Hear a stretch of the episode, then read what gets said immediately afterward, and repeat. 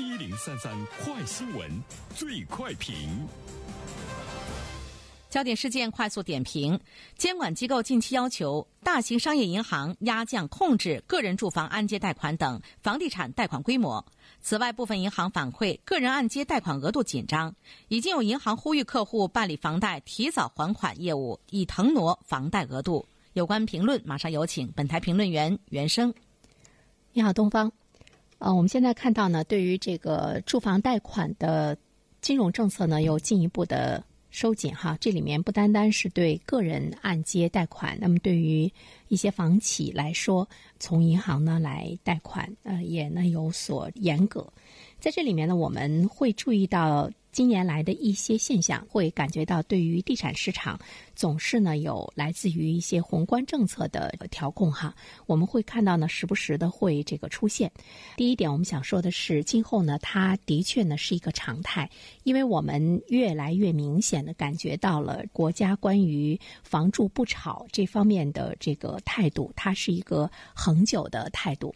而且，无论我们的经济处于什么样的状态之中，可能都不太会像以前那样用呢地产的增长来对 GDP 的增长呢来做这个贡献。如果有一些地方太过分了，国家呢会从各个方面来实行呢一些监控，包括呢政策的收紧，那么对市场呢有这个警示的作用。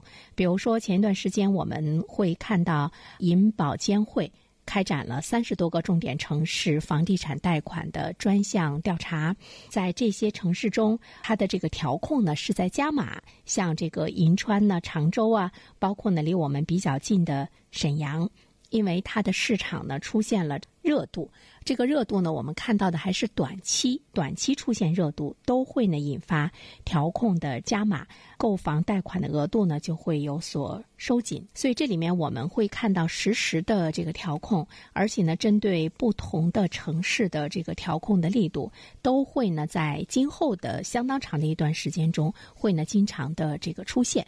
有的时候呢，出现一些政策的时候，大家可能会在想说，它是一种什么信号的一个显示。那么是不是呢？是在告诉我们说，以后买房的成本会越来越高？我们想告诉大家的是，就是政府在这方面的常态化的管理，呃，经常性的这样的一种呢这个调控。坚持房住不炒的态度，呃，应该呢是不会呢有所改变。第二方面的话呢，其实我们会注意到，对于这些银行来说，三季度在融资新规的这种影响之下，房企发债的规模已经是刷新了历史的记录。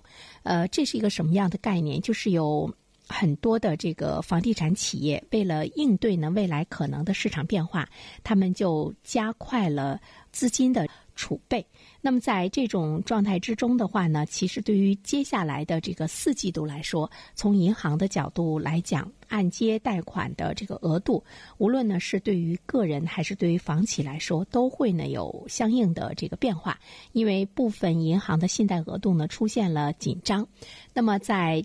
楼市的销售可能会再有所火爆的状态之中，呃，我们看到银行呢，反而他会呼吁客户提前偿还这个按揭贷款。其实它是更多的呢，要把这个额度呢给这个腾出来，不然的话呢，银行可能已经没有呢对于比如说个人贷款的这样的这种额度的奉献，那么呢就使得大家觉得从银行贷款呢也会是越来越难。嗯，有一些地区的银行呢，已经在半年的时间把全年的这个额度。呢都用完了，所以说这些现象的话呢，都足以来解释我们今天看到的这样的呢一种金融政策的呃一个出现。好的，东方，嗯，感谢原生，各位听友大家好，感谢始终如一收听原声评论。